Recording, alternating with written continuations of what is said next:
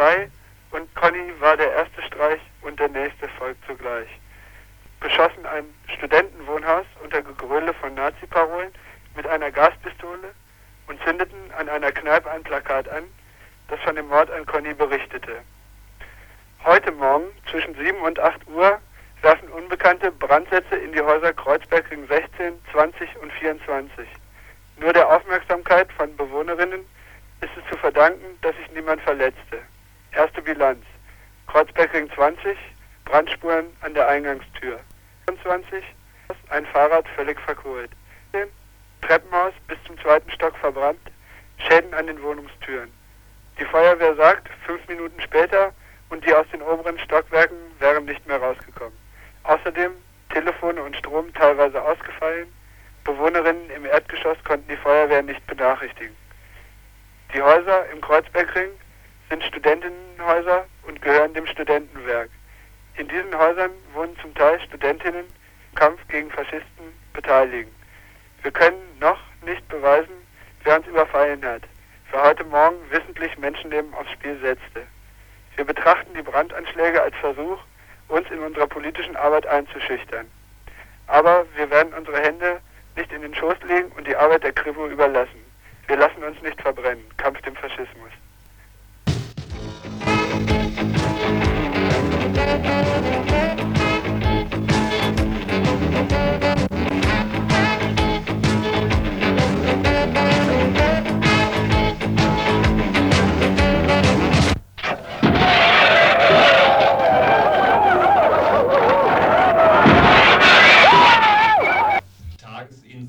Von Radio Dreieckland.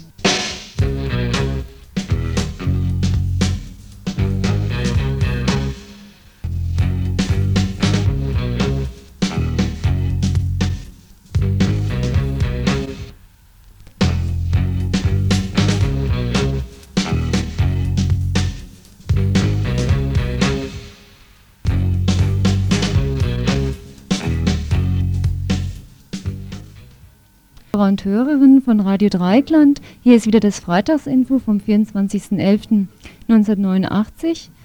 Heute haben wir euch einen Beitrag schon vorweggenommen, der uns jetzt gerade in der Sendung erreichte. Wir hielten es als äh, sehr wichtig, diesen Beitrag voranzustellen. Also ich hoffe, ihr werdet morgen um 12 Uhr alle zu der Demo am Bertholdsbrand kommen. Aber da, äh, den Veranstaltungshinweis habt ihr ja alle gehört. Aber nun zum Themenüberblick. Generalstreik im Baskenland. Nach dem Mord an einem baskischen Politiker wurde am Mittwoch zu einem Generalstreik aufgerufen. Öskadi, ein Bericht aus der Schweiz. Angriff auf die unabhängigen Interessen der Studentenvertretungen. Gestern wurde im Stuttgarter Landtag ein Landeshochschulgesetz verabschiedet, das die Interessen der Studentenvertretungen noch weiter beschneidet. Verabschiedung wandten sich gestern die Uni-Vollversammlung und stellte dabei eine Resolution auf Frauen- und Lesben-Demo Demo gegen Wohnungsnot. Heute begann um 16:30 Uhr am Bertholdsbrunnen eine Frauen und Lesben-Demo gegen Wohnungsnot, um sich gegen spezifische Diskriminierung von Frauen und Lesben bei der Wohnungssuche zur Wehr zu setzen. Taxifahrerinnen, eine große Gemeinschaft Am Dienstag wurde die Genossenschaft Freiburger Taxizentrale gegründet. Welche Vor und Nachteile bietet diese Genossenschaft 129a-Verfahren gegen Thomas Klipper. Ein 129a-Verfahren wegen Mitgliedschaft in einer terroristischen Vereinigung gegen Thomas Klipper eröffnet in Düsseldorf. Die Bundesanwaltschaft stützt sich ausschließlich einer Durchsuchung gefundenen Diskussionspapiere. Hierzu ein Interview mit jemandem aus der Unterstützerinnengruppe. Schweiz ohne Armee. Am Sonntag stimmen die Schweizerinnen in einem Volksentscheid über die Abschaffung der Armee ab. Dazu Auszüge aus einem Interview, das Radio Lora in Zürich mit der Abschaffungsinitiative geführt hat. Wird unter anderem, warum gerade in der Schweiz diese Bewegung entstanden ist. Das Uran muss in der Erde bleiben. Bau bedroht die Kulturen und Gesellschaften zahlreicher Völker in der Welt. Gegen diese Bedrohung wendet sich das Indigenous Uranium Forum. Vorige Woche Freitag war der Leiter dieses Forums Tom LaBlanc in Freiburg. Anrufen wollt, Kritik, Anrufen, äh, Anregungen, Ergänzungen habt, ruft bitte uns unter der Nummer 31028 an. Ich wiederhole nochmal 31028.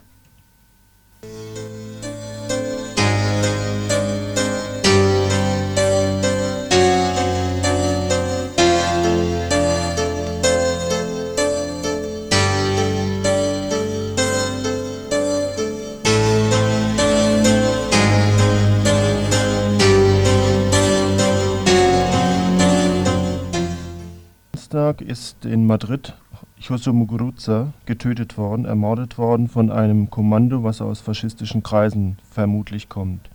Ignacio, Inaki Esnayola ist bei diesem Attentat schwer verletzt worden. Beides sind Abgeordnete aus dem Baskenland, die zur Eröffnungssitzung nach Madrid gereist waren und dort am Vorabend dieser Eröffnung getötet bzw. schwer verletzt worden sind. Für den Mittwoch war daraufhin im gesamten Baskenland ein Generalstreik angekündigt. Am Telefon jemand von Euskadi Information aus der Schweiz. Du hast genauere Informationen über das, was in den letzten Tagen in Euskadi passiert ist. Ja, seit dem ersten übrigens, seit der Ermordung von Santi Brua vor fünf Jahren, war ein großer Erfolg beschieden. Trotz eines unverfrorenen Aufrufs der im Pakt von Ayuria in näher zusammengeschlossenen reformistischen Parteien und der sozialdemokratischen PSOE keine Folge zu leisten, beteiligten sich in den meisten Fabriken und Dienstleistungsbetrieben rund 80 Prozent der Arbeiterinnen und Arbeiter am Streik. In diversen Städten und Dörfern wurde überhaupt nicht gearbeitet. Die baskischen Eisenbahnlinien Euskotren-Vidiak stellten ihren Betrieb ein. Der Transportverkehr der staatlichen Eisenbahnlinie Renfe kam streckenweise vollständig zum Erliegen. Die beiden baskischen Fernsehstationen ETB Watt und ETB Bi reduzierten ihr Programm auf Nachrichtenbulletins. Während alle baskischen Schulen geschlossen blieben, stellten die staatlichen Schulen zu 50 Prozent den Unterricht ein. In der größten Werft Bilbaos, der Altos Hornos, wurde nicht gearbeitet. In Navarra streikten in den Fabriken sowie bei der Post, Banken und der Telefonica ebenfalls eine Mehrheit. Die Leute, sagt HCB-Führungsmitglied Asier Kizia in Bilbao, haben verstanden, dass dieser Mord eine Aktion gegen den Freiheitskampf darstellt und haben ungeachtet der differenten Aufrufe ihrer Parteien reagiert. Seit Bekanntwerdung der Meldung aus Madrid in der Nacht auf Dienstag versammelten sich in den Dörfern und Städten Euskadis teilweise mehrere tausend Menschen, um auf der Straße gegen den Mordanschlag zu protestieren. In ganz Euskadi wurden über 150 Filialen spanischer Großbanken mit Molotow-Cocktails angegriffen und teilweise vollständig zerstört. In der Nostia San Sebastian brannten 100 französische Neuwagen aus. Vor der Flammen wurden einige Bahnhöfe der Renfe. In Lesso, Renteria und Eibar attackierten Demonstrierende die Parteilokale der PSOE und der Euskadiko Esquerra, in denen ebenfalls hoher Sachschaden entstand. In den Provinzen Biscaya, Guipuscoa und Araba kam der Straßenverkehr teilweise zum Erliegen, nachdem Barrikaden aus Autobussen und Lastwagen errichtet wurden. Eine Einheit der Guardia Civil wurde mit Steinen und Molotow-Cocktails angegriffen, als sie in Alsasua eine Barrikade auf einer Eisenbahnlinie räumen wollte. Zu schweren Auseinandersetzungen zwischen Polizei und Demonstranten kam es Auri in der Region Biscaya, wo zwei Personen festgenommen wurden. In Araba wurden ebenfalls acht Personen verhaftet. Gestern kam es nach weiteren Verhaftungen. sich die spanischen sogenannten Ordnungskräfte in Anbetracht der absoluten Unordnung betont im Hintergrund. In der Nostia griffen Demonstrierende den Hauptsitz des Militärs ein. Die Polizei hielt sich da defensiv. Mittwochs fand die Beerdigung statt in Bilbao, die Beerdigung Josu Muguruza, an dem sich Zehntausende von Personen beteiligten. Die Menge, die nur schleppend durch die Straßen von Bilbao zog, skandierte immerfort Parolen wie Gora Euskadias Katuta, Gora Yoshu oder Gora Eta. Juan Mario Olano, Führungsmitglied der Gestoras Pro Amnistia, betonte in einer Rede vor den Zehntausenden, dass mit Yoshu Muguruza nicht irgendwer ermordet wurde. Einen beispielhaften Militanten, weil sie genau wissen, wer in diesem Volk von ganz jung auf den Weg des Kampfes bis zum Schluss beschreitet, so Olano weil sie von Josu wussten, von seiner Intelligenz, von seiner Fähigkeit, mit den Menschen zu kommunizieren und von seiner Beliebtheit. Muguruza, seit Januar 1988 Chefredaktor der baskischen Tageszeitung Egin, arbeitet er auch immer wieder in diversen Volksorganisationen mit.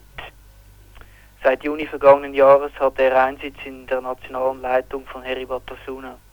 Teresa Toda, Madrider Korrespondentin des EGIN und ebenfalls an der Sitzung im Hotel Alcalá anwesend gewesen, erinnerte an die in Achel begonnenen und im April abgebrochenen Gespräche ETA und Regierung und betonte einmal mehr, dass noch immer die Regierung das Wort habe, aber bitte nicht mit Kugeln. Diversen Organisationen und Parteien in Euskadi und im spanischen Staat bezogen auch international Organisationen Stellung. Gary Adams, Präsident des nordischen Sinn Féin, bezeichnete die Aktion als unter dem Patronat des spanischen Staates. Der Frente Wunder Martí de Liberación Nacional, FMLN, rief in einem Kommuniqué alle progressiven Kräfte der Welt auf, zu derartig kriminellen Aktionen Stellung zu beziehen. Neben diversen weiteren Stellungsnahmen, vor allem aus Südamerika und Italien, also Presseorganisationen aus der ganzen Welt Stellung. Unter ihnen das OSKD-Info aus Frankfurt und die OSKD-Koordination mit Sitz in Schweiz des unentbehrlichen Kämpfers von Muguruza Abschied nahm. Von noch erfahrt hat sich der Zustand des beim Attentat ebenfalls verletzten Iñaki Esnayola merklich gebessert, so dass er heute in eine normalere andere Abteilung des Spitals verlegt werden danke für den Bericht. Äh, noch eine Frage zum Schluss. Ist das richtig, dass die Abgeordneten von Eribatasuna nach wie vor äh, in Madrid an den parlamentarischen Sitzungen auch teilnehmen werden? Eribatasuna haben an der Eröffnungssitzung vom Mittwoch, mein Dienstagabend war das nicht teilgenommen. Sie werden aber in Zukunft nach wie vor, wie Sie angekündigt haben, wenn es Ihnen opportun erscheint, teilnehmen. Mhm, gut, danke für den Bericht. Bitte. Veranstaltung, ein Veranstaltungshinweis. Am 8. Dezember wird es eine Veranstaltung in Freiburg geben. Da wird anwesend sein eine Angehörige des äh, Amnestiekomitees bzw. des Angehörigenkomitees und ein ehemaliger Gefangener aus dem Baskenland. Am 8. Dezember in Freiburg im Buchladen Jos Fritz.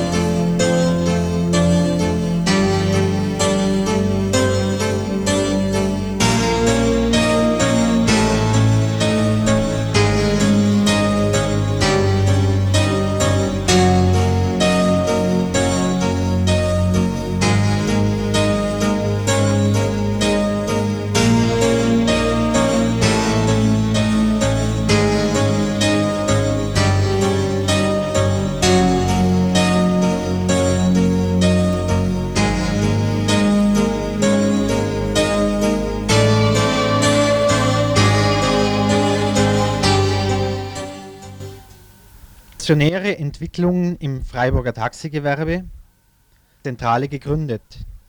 Auch Skepsis bei Freiburger Taxifahrerinnen und Fahrern. Freiburger Fahrerinnen und Fahrer am kommenden Mittwoch um 20.30 Uhr in der Gaststätte Agropolis im Stühlinger. Freiburger Taxifahrerinnen haben es heute erst aus der Zeitung erfahren. Sie wussten es seit drei oder vier Tagen. Insidergerüchte gab es erst seit ein paar wenigen Wochen gemeinsame genossenschaftlich organisierte Funkzentrale Freiburger Taxiunternehmen Funft die Auftragsverteilung für 150 bis 160 der jetzt noch rund 200 Taxen und deren Fahrerinnen besorgen. Eine grundsätzliche Veränderung der Arbeitsbedingungen für ca. 500 Taxifahrerinnen und Fahrern und Funkern in Freiburg und Risiken für eine noch unbestimmte Zahl von allerdings in der Mehrheit ungesicherten Arbeitsplätzen Unternehmermanier waren die Hauptbetroffenen gar nicht oder erst unmittelbar vor Vertragsabschluss informiert und daher vor vollendete Tatsachen gestellt worden.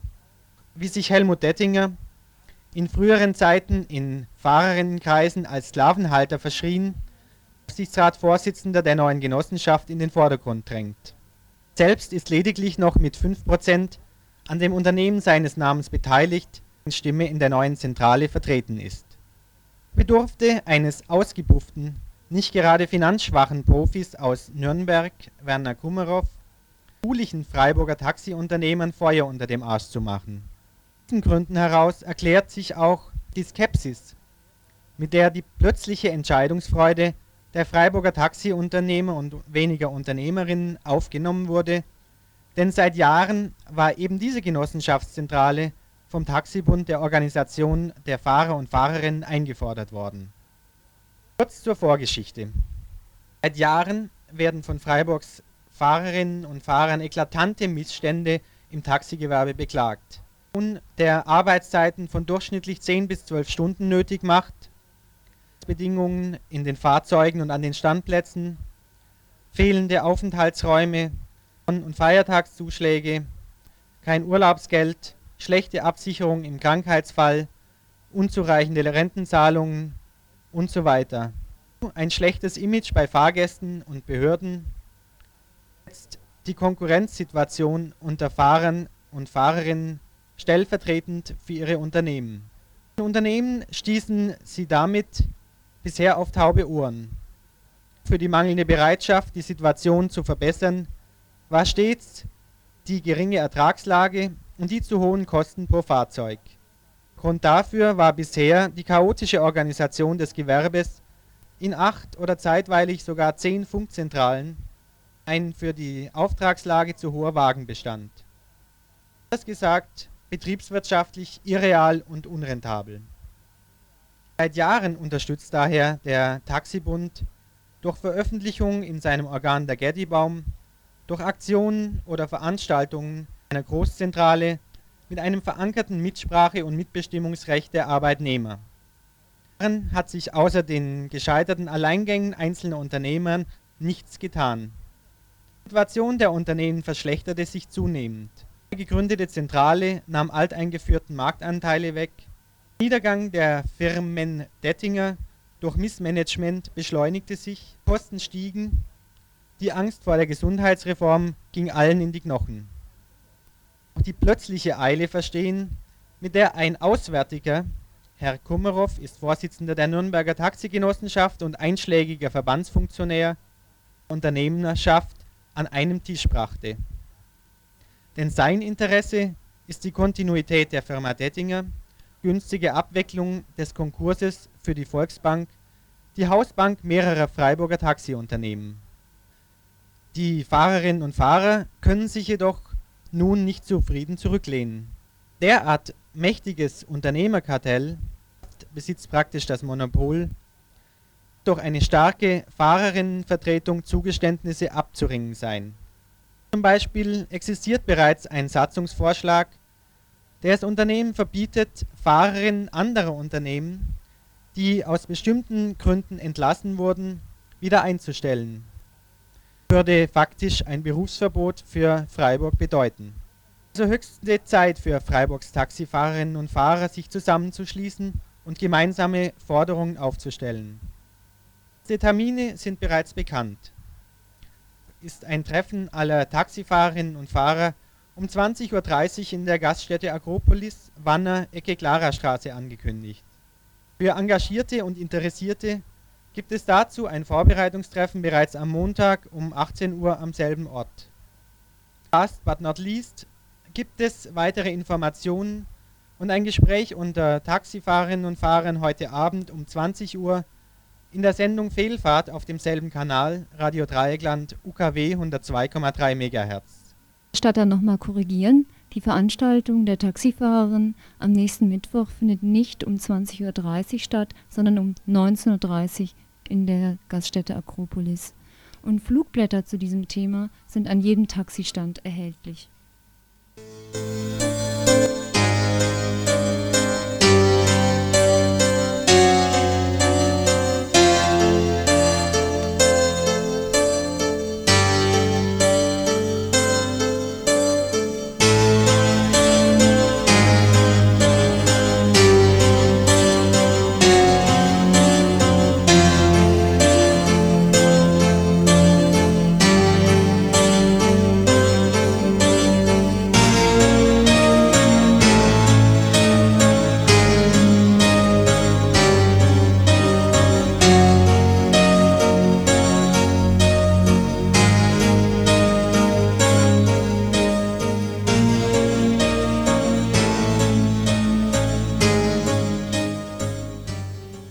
Das jetzt nochmal korrigieren. Uns hat äh, wieder ein Telefonanruf betreffend die Taxifahrerinnenveranstaltung erreicht. Die Veranstaltung findet statt.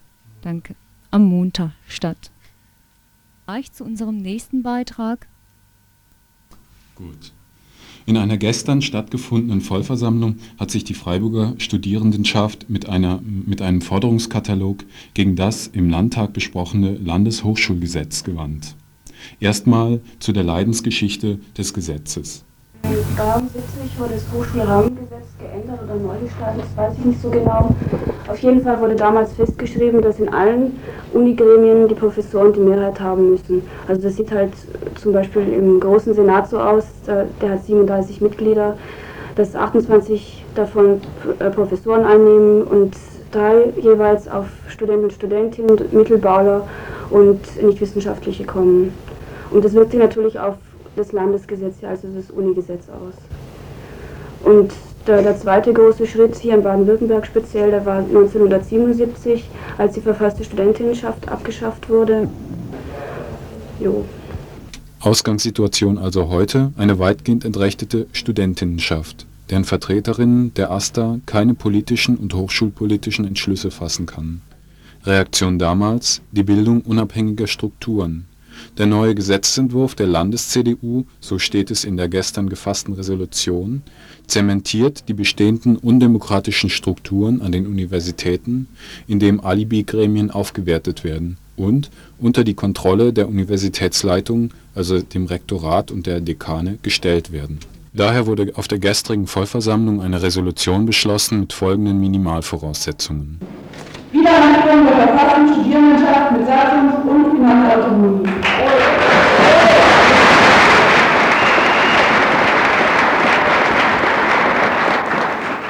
Allgemeine politische Mandat.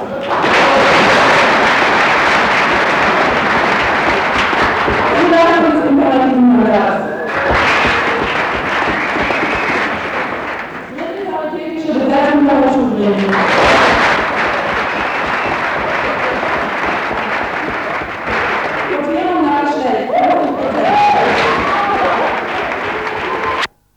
Anschließenden Diskussion wurden zwei Punkte des Forderungskatalogs besonders diskutiert bzw. kritisiert. Die Möglichkeit des imperativen Mandats, so lautet letztendlich der Resolutionstext, stieß allgemein auf Unverständnis.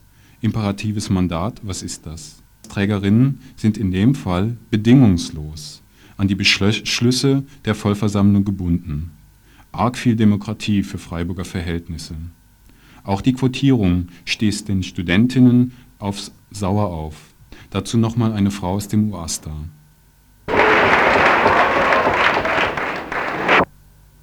Also die grundlegende Annahme ist halt erstmal, dass äh, für die Besetzung von Stellen halt die Leistung zählt, die der diejenige in den entsprechenden Stellen erbringen wird.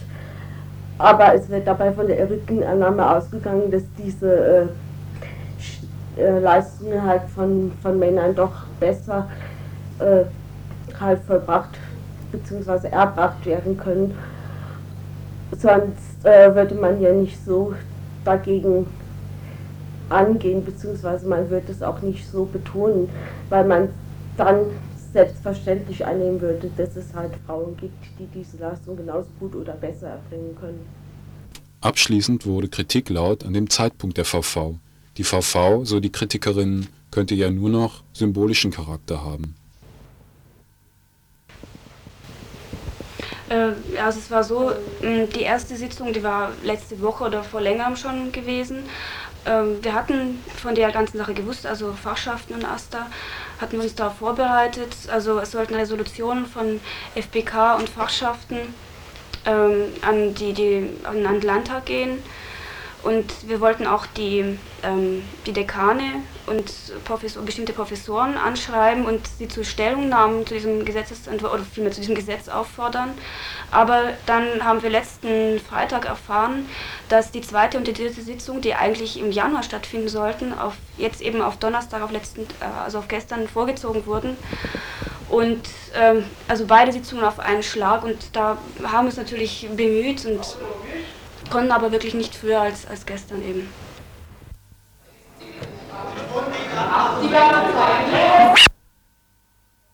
Soweit, so gut. Eine VV, Entschuldigung, das ähm, mit den Kassetten hat eben nicht ganz geklappt. Gut.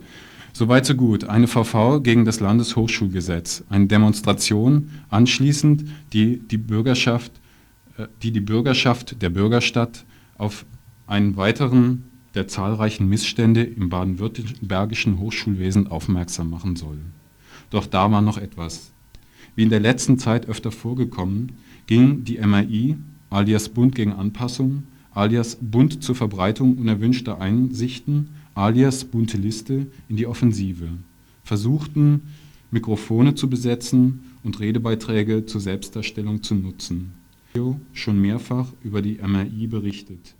Nur ein abschließender Höreindruck.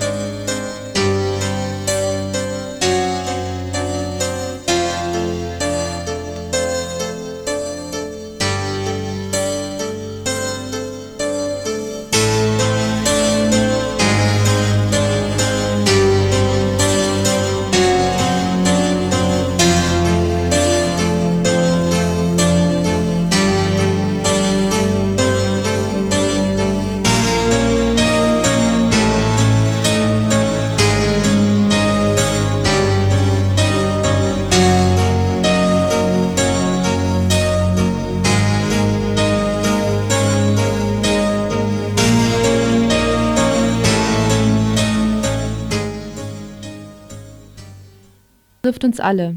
Laut Statistik sind Sozialhilfeempfänger, Rentner und Obdachlose ganz besonders davon betroffen. Sie stehen auf der Prioritätenliste für die Vergabe von Sozialwohnungen. Andere Minderheiten, zum Beispiel Ausländer und Ausländerinnen, als äußerst betroffene Gruppierung verschwiegen, sondern auch die Frauen, insbesondere die Lesben, sind nicht explizit erwähnt. Situation für Frauen und Lesben in Freiburg. Prozent aller Sozialhilfeempfänger sind Sozialhilfeempfängerinnen. Die Mehrzahl der offiziell Wohnungssuchenden sind Frauen, 11 Prozent aller Suchenden sind Alleinerziehende. Das Gros der Rentner sind Rentnerinnen. Für nicht sesshafte Frauen wurde aufgelöst und kein Ersatz geboten. Das Frauenhaus in Freiburg ist permanent überbelegt. Dem freien Wohnungsmarkt sind Frauen benachteiligt, denn Frauen verdienen noch immer weniger als Männer. Frauen, die alleine, das heißt ohne Mann oder mit anderen Frauen zusammenleben wollen, sind Außenseiterinnen. Gegen misstrauische Vermieter und Vermieterinnen durchsetzen und erhalten zudem noch ein, oder zweideutige Wohnangebote von Männern. Die geringste Chance auf einen angemessenen Wohnraum hat eine Ausländerin. Sie steht am untersten Rang der Hackordnung. Politik geht auch in eine eindeutige Richtung. Zwischen Ehe und lesbischen Zusammenleben nicht mehr entscheiden. Durch zum Beispiel Familienbegünstigungen werden sie an den Mann oder an Vaterstaat gebunden. Rolle und wird somit kontrollierbar. Frauen Freiräume werden von vornherein verhindert. Lesbischen Frauen wird die Möglichkeit genommen, lesbisch zu wohnen und zu leben.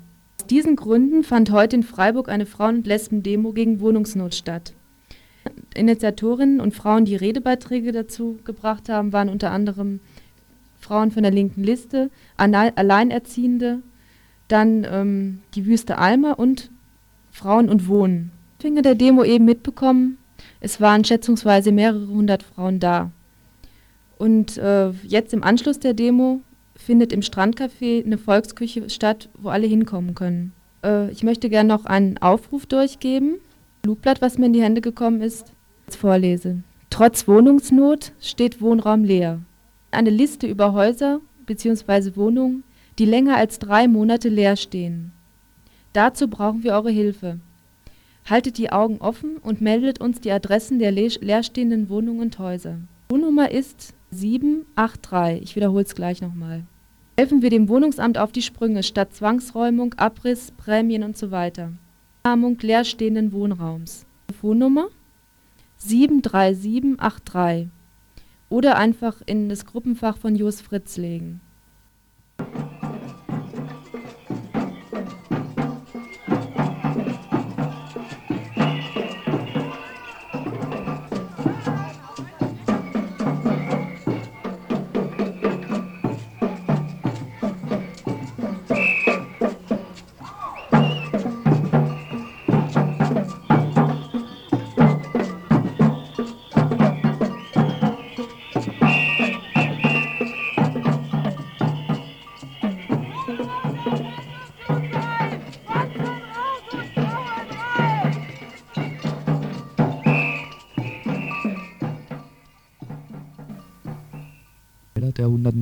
129a Justiz Vermahlen wieder. Vor dem 6. Strafsenat des Düsseldorfer Oberlandesgerichts begann gestern der Prozess gegen Thomas Klipper. Thomas wird Mitgliedschaft in der RAF vorgeworfen. Das Besondere in diesem Verfahren ist jedoch, dass Thomas keine Anschläge oder sonstige Gewalttaten vorgeworfen werden, laut Anklageschrift zur Last gelegt, dass er sich an Diskussionen zwischen kämpfenden Einheiten beteiligt selbst eine solche Einheit angeführt und unmittelbaren Kontakt zur Guerilla hat. Daneben soll sich Thomas laut Anklageschrift mit Überlegungen zu einem Anschlag auf das Landeskriminalamt Düsseldorf befasst haben. Stützt sich allein darauf, dass bei ihm Kopien vom Grundriss des Landeskriminalamts gefunden wurden. Nie statt.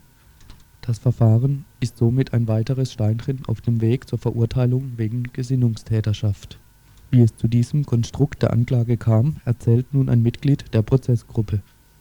Das ist so, ähm, dass ihm die Mitgliedschaft in der kämpfenden Einheit vorgeworfen wird. Bei ihm ist vor etwas über einem Jahr eine Hausdurchsuchung gemacht worden, im September 1988, und da haben sie bei ihm verschiedenste Papiere und Aufzeichnungen mitgenommen. Sachen, die er sich aufgeschrieben hat, Diskussionspapiere, seine politischen Gedanken auf Papier gebracht und ähm, Mitschriften von Diskussionen.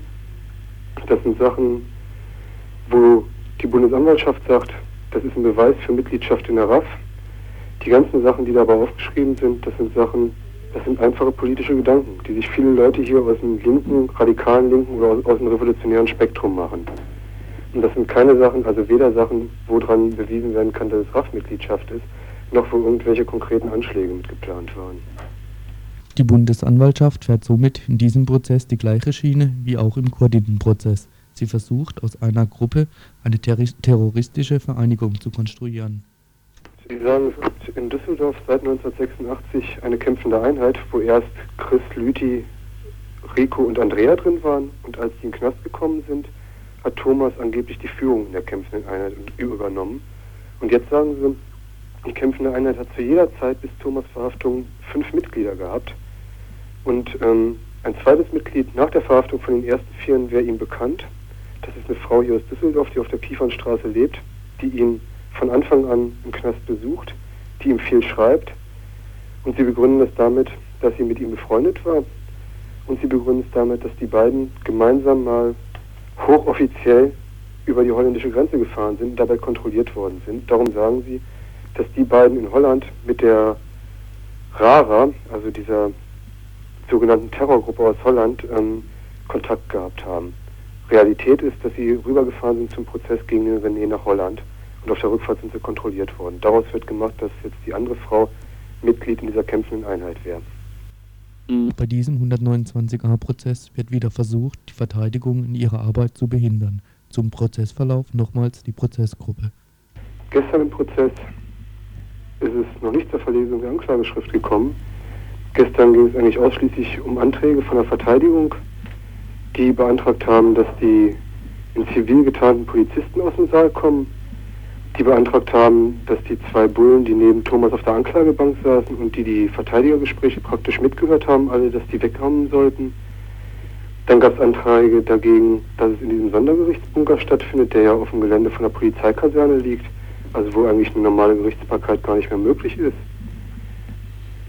Und dann gab es Anträge und dann gab es eine Erklärung von Thomas Kilper, wo er nochmal was dazu gesagt hat, wie seine Situation im Knast ist, ähm, wie die Haftbedingungen sind, was das für ihn für ein Schock war, als er in den Knast gekommen ist, wo er nochmal ganz klar erklärt hat, dass er nicht Mitglied der RAF ist, sondern dass er jemand aus dem Widerstand aus Düsseldorf ist. Thomas Kilber hat bis 1985 in der ehemals besetzten Kiefernstraße in Düsseldorf gewohnt.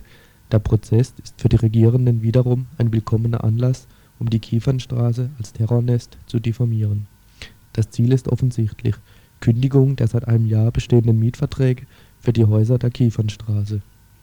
Hinweis für Leute, die am Prozess teilnehmen wollen: Der Prozess findet jeden Donnerstag im Dezember statt.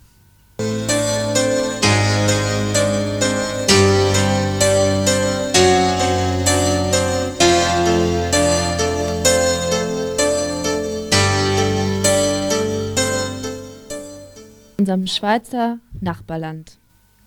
Drei Volksabstimmungen finden am Wochenende in der Schweiz statt. Zunächst zur allerwichtigsten. Das Thema ist hier Tempolimit. Ein 78-jähriger, schnelligkeitsgeiler Basler Motorjournalist hat es mit seiner Volksinitiative endlich geschafft. Abstimmen, ob das Tempolimit von 120 km die Stunde auf Autobahnen und 80 km die Stunde auf Landstraßen eingeführt wurde, erweitert werden soll. 130, 100 km die Stunde. Na dann. Außerdem entscheiden die Stimmberechtigten des Kantons Basel-Stadt am Wochenende für oder gegen den Neubau des Untersuchungsgefängnisses in Basel. Uns dagegen interessiert jetzt die Abstimmung, die seit nunmehr zehn Jahren diskutiert wird, nämlich Ja oder Nein für eine, für eine Schweiz ohne Armee und eine umfassende Friedenspolitik von der Armeeabschaffungsinitiative. Diese GSOA-Initiative oder SOA-Initiative, das heißt Gruppe für eine Schweiz ohne Armee, ist das erste Volksbegehren, das eine totale Abschaffung der Armee fordert. Radio Lora aus, Lo Radio Lora aus Zürich interviewte Mitglieder der XOA über den sogenannten Urnengang des Jahrhunderts, der gehen soll. Daraus haben wir jetzt einige Auszüge ausgeschnitten, ähm, die allerdings auf Schweizerdeutsch sind. Ich hoffe, dass die meisten von euch was davon verstehen. Hier geht es darum, warum gerade in der Schweiz diese Bewegung entstanden ist.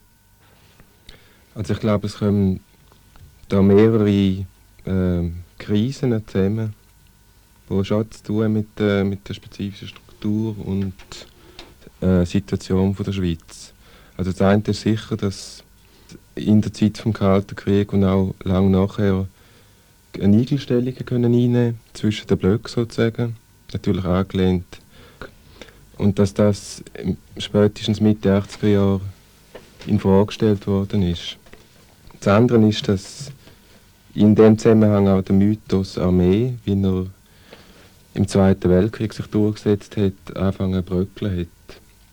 Und ich glaube, das hat dann dazu geführt, dass die, die in der Schweiz aus sehr gängigen Integrationsmechanismen, dass politische Bewegungen über Parteien, vor allem Bundesratsparteien, eventuell sogar auch über Initiativen mit, mit Gegenvorschlägen und, und all diesen Mechanismen, dass das in dem Fall nicht mehr gespielt hat.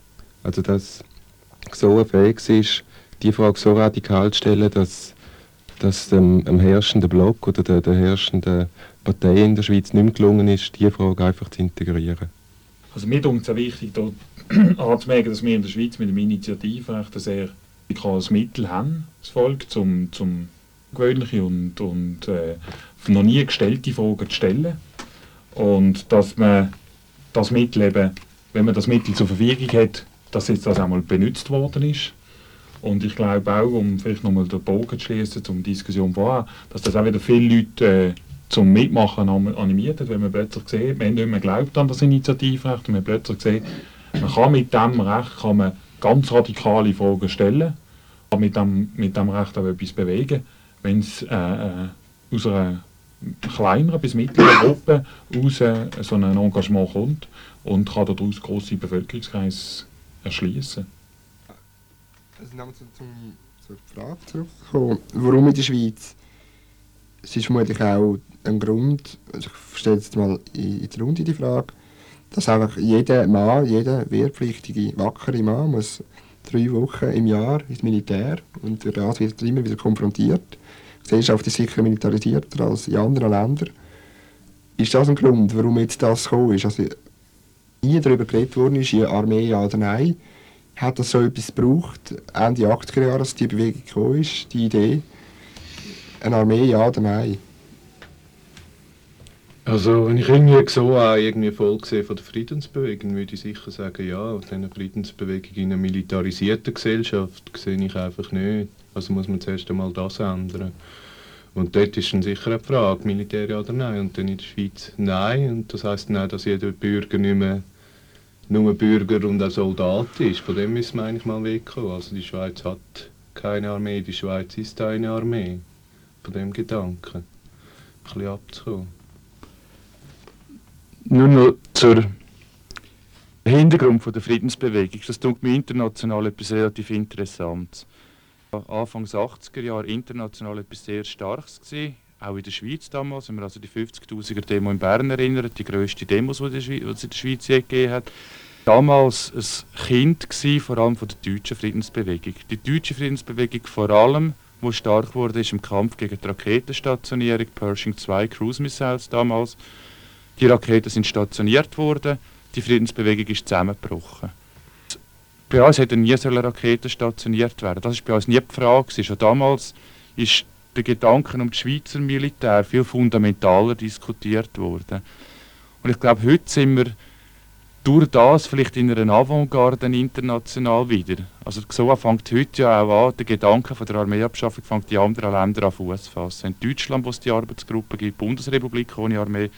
Ich weiß, dass es in Portugal diskutiert wird, beispielsweise auch in Schweden gibt es Ansätze dazu. Ich glaube, die Friedensbewegung nach dem Loch, wo sie reingeschlittert ist mit den 80er Jahren mit der Raketenstationierung, hat gemerkt, dass die Militärfrage viel grundsätzlicher muss angehen, dass es nicht kann darum geht, sich jedes Mal nur wieder gegen ein neues Projekt zu wehren. Darum geht entweder sagen wir Nein zu dem Militär und sonst stehen wir immer mit dem Rücken zur Wand, weil immer wieder neue Projekte können. Ja, am 26. November 26. November. Wie sehen Sie die? Was haben Sie für, für äh, wie soll man sagen, ja, Vermutungen oder wie soll man, Prozentzahlen werden dann da viel umgeschoben? Was, was bedeutet sie euch im Moment von der ganzen Kampagne von der XOA? Die Abstimmung jetzt selber? Also für, für mich ist es eigentlich, also es ist schon von Interesse, aber für mich ist viel wichtiger, was sie bisher bewirkt hat und dass das ja nicht aufhört, weil für mich ist die ganze Abstimmung am 25 ist so wie ein Startschuss eigentlich.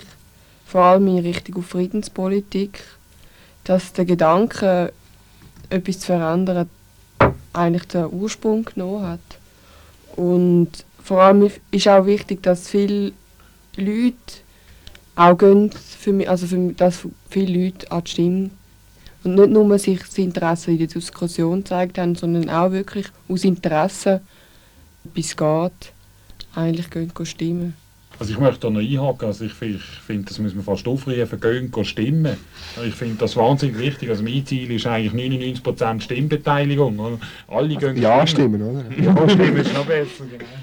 Ich finde es wichtig, wenn man, äh, sagen wir, die Leute, ich finde es wichtig, bei diesem Thema hat jeder eine Meinung und soll seine Meinung äußern. Und das finde ich schon ziemlich zentral. Und ich, ich glaube auch, dass, äh, dass es ob es äh, wichtig ist, dass es eine Mehrheit gibt, ist nicht so viel Problem wie viel mehr Prozent Mehrheit. Aber dass es eine ganz deutliche äh, Position gibt, ja zur Abschaffung von dieser Armee. Und dass das eigentlich ein erster Meilenstein wird, äh, ein Punkt, der nie mehr vom Tisch schieben ist, oder? dass die Frage gestellt worden ist und dass die Frage zu, äh, radikal bejaht worden ist. Es ist einfach auch noch wichtig, dass man sich dann nach der Abstimmung nicht lässt enttäuschen lässt. Also es werden Zahlen von 30 bis 40 Ja Stimmen gesagt, Prozent Ja-Stimmen. Und ich glaube, über 10% ist ein Erfolg für uns. Und wichtig ist wirklich auch, was Martina gesagt hat, dass es nachher einfach weitergehen muss. Und vielleicht auch der zweite Teil von dieser Initiative mal ein bisschen mehr diskutiert wird, die umfassende Friedenspolitik, wo wir ja dann darüber abstimmen werden. Und für mich ist wirklich das Wichtigste, dass es weitergehen muss und dass wir uns irgendwie nicht enttäuschen lassen nach dieser Abstimmung.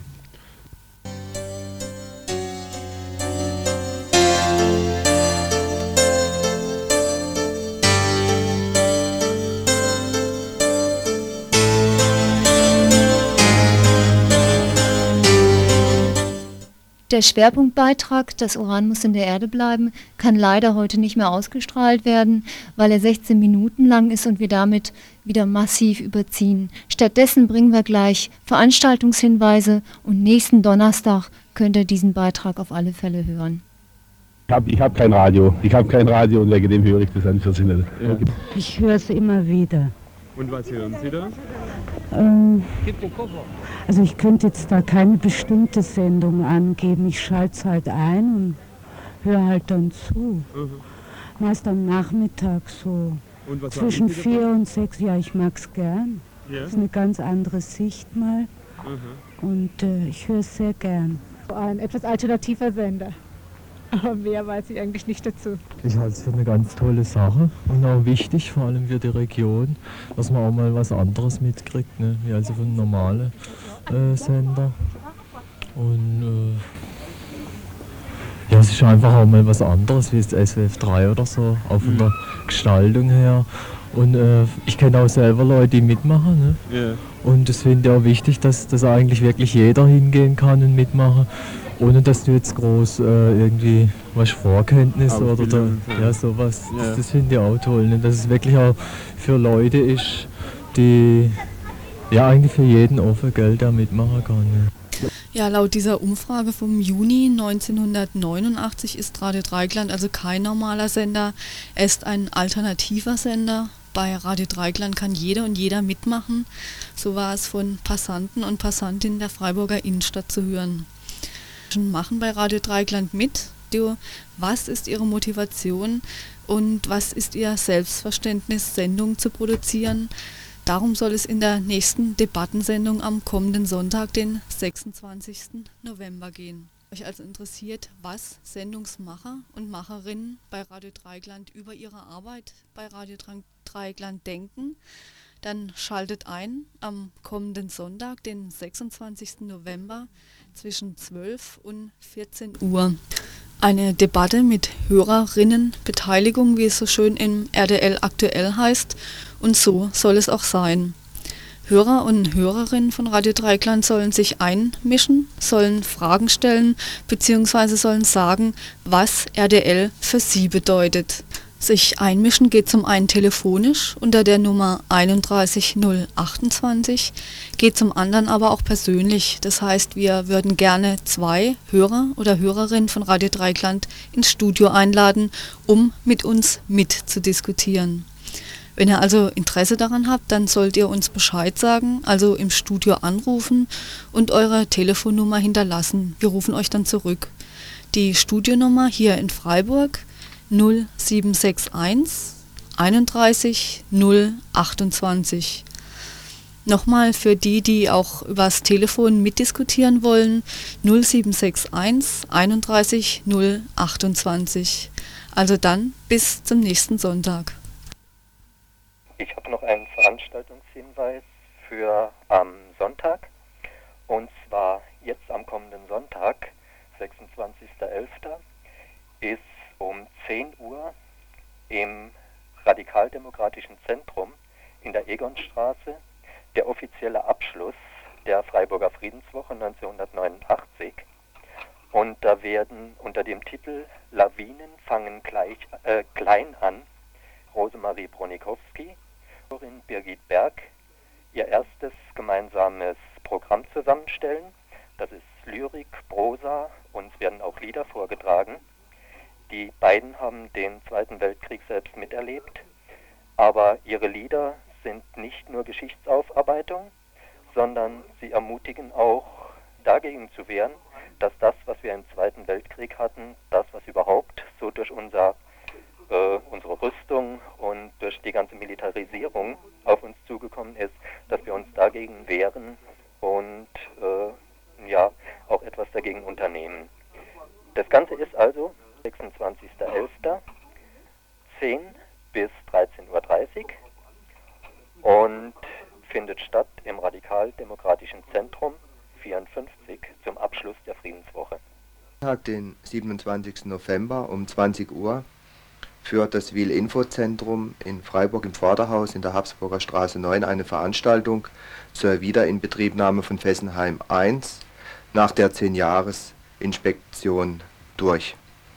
Ich habe jetzt hier die Ute vom Wiel-Info-Zentrum. Wieso diese Veranstaltung gerade jetzt am Montag?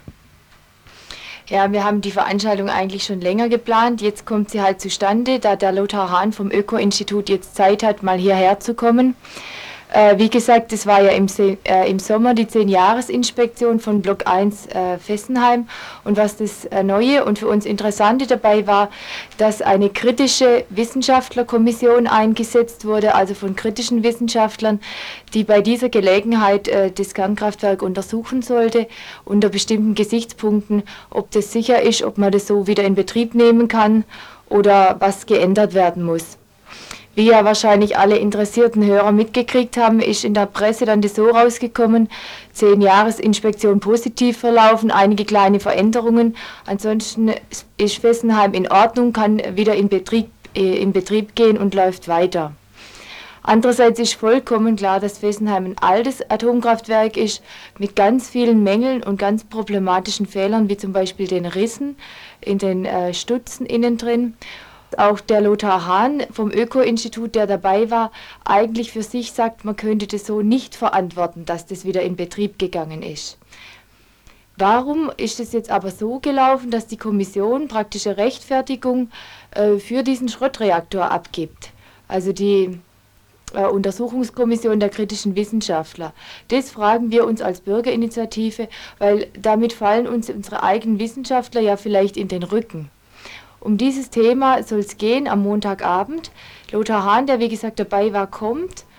Und was für uns ganz aktuell auch noch wichtig ist, ist, dass im Frühjahr die nächste 10-Jahres-Inspektion in Fessenheim von Block 2 ansteht.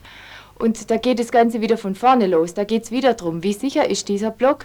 Kann er wieder in Betrieb genommen werden? Was muss verändert werden? Und da wollen wir das mal noch viel aufmerksamer gleich von Anfang an dann dabei sein und da ganz kritisch das begleiten, was dort passiert. Weil schließlich ist Fessenheim für uns hier das nächste AKW und das wirklich bedrohlichste. Also Anfahren bei gelbem Warnlicht, für Autofahrerinnen strafbar, für Fessenheim Zeichen zum Start. Veranstaltung des Wiel-Infozentrums zur Wiederinbetriebnahme von Fessenheim 1 nach der 10-Jahres-Inspektion am Montag, den 27. November 1989 um 20 Uhr im Vorderhaus der Fabrik in der Habsburger Straße 9 in Freiburg. Äh, Nochmal den Veranstaltungshinweis, dass heute Abend im Strandcafé die Frauenvolksküche ist. Jetzt, jetzt in diesem Moment, also sofort kommen. Ähm, heute Abend ist außerdem noch was im, im Radikaldemokratischen Zentrum. Das geht um 20 Uhr los. Thema Kommunalpoli kommunalpolitische Diskussion vier Wochen nach der Wahl, Ergebnisse und Prognosen.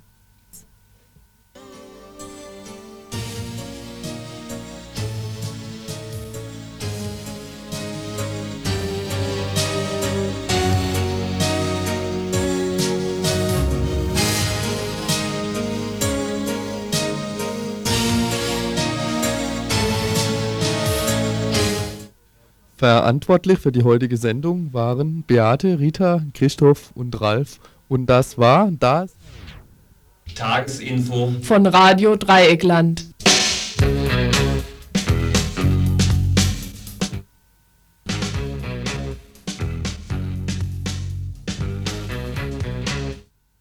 Band 102,3 MHz aus Freiburg.